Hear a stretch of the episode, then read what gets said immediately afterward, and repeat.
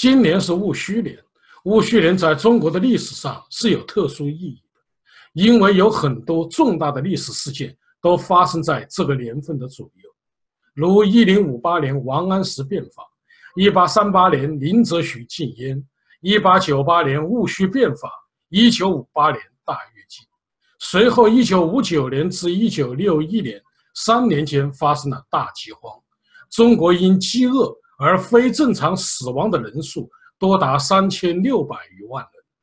今年有重大的事件发生吗？当然有。习近平政权在今年三月份修改宪法，取消国家主席、副主席任期限制后，由盛转衰。同样，三月份，川普总统对中国发动贸易战，中美冷战一触即发。但问题啊还没完，这不，幺蛾子又出现了。十一月二十六日，人民网以发布中国科技成就的姿态，发布了一篇惊世骇俗的报道：世界首例免疫艾滋病的基因编辑婴儿在中国诞生。这篇报道啊，非常自豪地宣布，这是世界首例免疫艾滋病的基因编辑婴儿，意味着中国在基因编辑技术用于疾病预防领域取得了历史性的突破。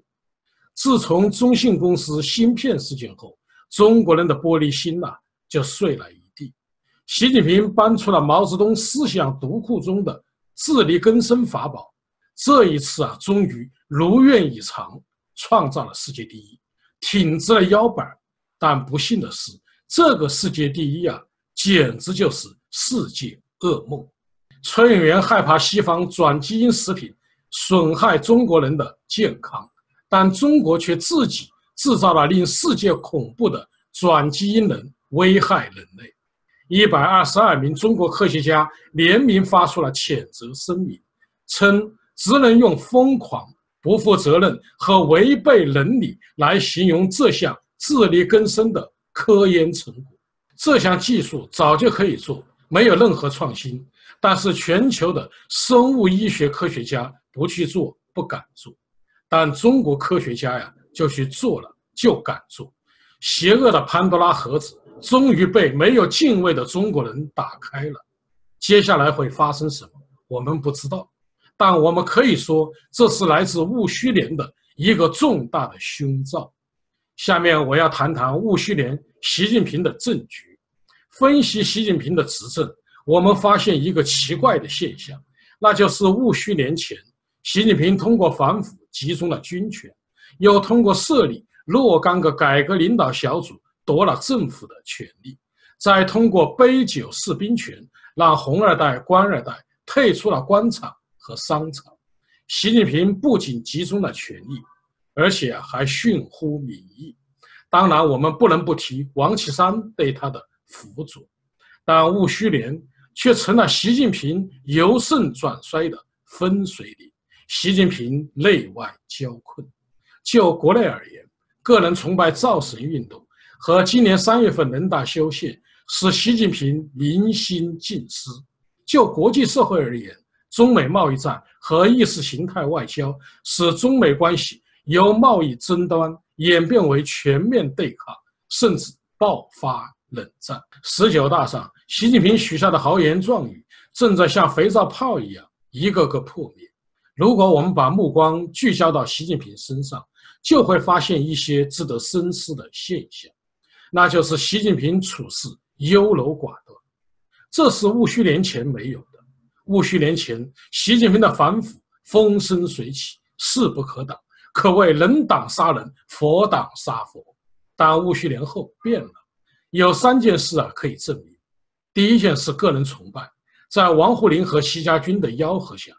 其调门呐是越来越高，什么人民领袖、伟大舵手，只比毛泽东的四个伟大：伟大的导师、伟大的领袖、伟大的统帅和伟大的舵手。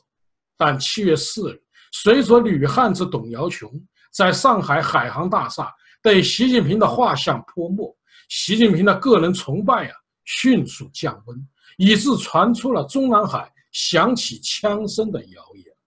第二件事是修改中学。历史教科书事件，习近平上台后就一直想打通改革开放前后三十年，也就是想编造一个伪光正的中共历史，为中共长久执政呢提供合法性支持。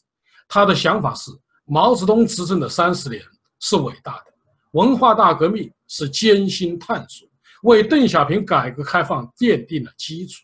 但这是对历史的颠倒和篡改，因为邓小平后三十年的改革开放就是对毛泽东前三十年的否定。习近平的二愣子劲呢又上来了，不管不顾，霸王硬上弓，理解的要执行，不理解的在执行中加深理解。此举遭到了知识界的强烈反对，被认为这是习近平走向文革时代的标志。令人难以置信的是，习近平突然下令收回了新版历史教科书。第三件事是年初人民大学周新成教授的文章：“共产党人可以把自己的理论概括为一句话：消灭私有制。”该文呢，引发了社会的不安。九月间，民营企业领头羊阿里巴巴董事长马云宣布提前退休，引来了舆论哗然，众多民营企业家。忧心忡忡，屋漏偏逢连夜雨，船迟又遇顶头风。财经学者吴小平的一篇微博文章，吹响了民营企业逃亡的集结号。吴小平的文章称，中国私营经济已完成协助公有经济发展的任务，应逐渐离场。文章一刊登，顿时捅了马蜂窝，迅速引爆了民营企业家的恐慌情绪。本来强调做大做强、做混国有企业的习近平，一时慌了手脚，连忙召开民营企业家座谈会，给民营企业家呀发定心丸，拍着他们肩膀说：“兄弟啊，民营企业和民营企业家与共产党啊是一伙的。”浙江省委书记车俊很会观察风向，马上提出要把民营企业家搞得香香的。把民营经济做得壮壮的，然后呢？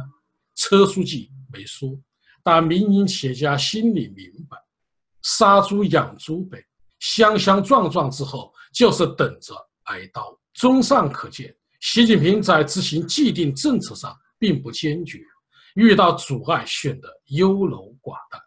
为什么习近平在没有集中权力时大刀阔斧、勇往直前？但掌握了绝对权力后，却瞻前顾后、畏首畏尾。吴思先生认为，中国社会从秦始皇到今天，其实就是一个官家主义社会，两千多年来并没有发生本质性改变。如果这个观点成立，我们就可以用近代思想家李宗武先生的厚黑学来分析习近平的败因。但需说明的是，分析习近平溃败的原因。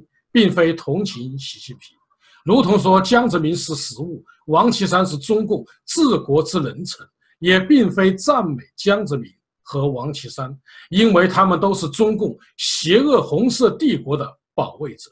中共的溃败对中华民族走向宪政民主是有利的。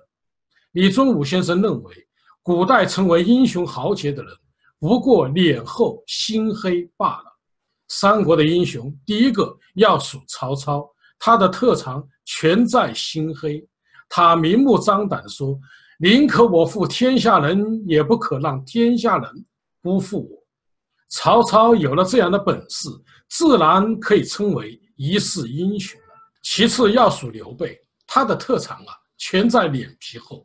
他依附曹操，依附吕布，依附刘表，依附孙权，依附袁绍，东窜西跑。寄人篱下，一点啊也不感到羞耻，这也是一个有本事的主。他和曹操可称为双绝。另外还有一个孙权，他心黑的同曹操一样，但没有心黑到底。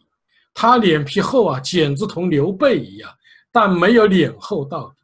他虽然心黑不如曹操，脸厚不如刘备，却两者啊兼而有之，也算上是个英雄。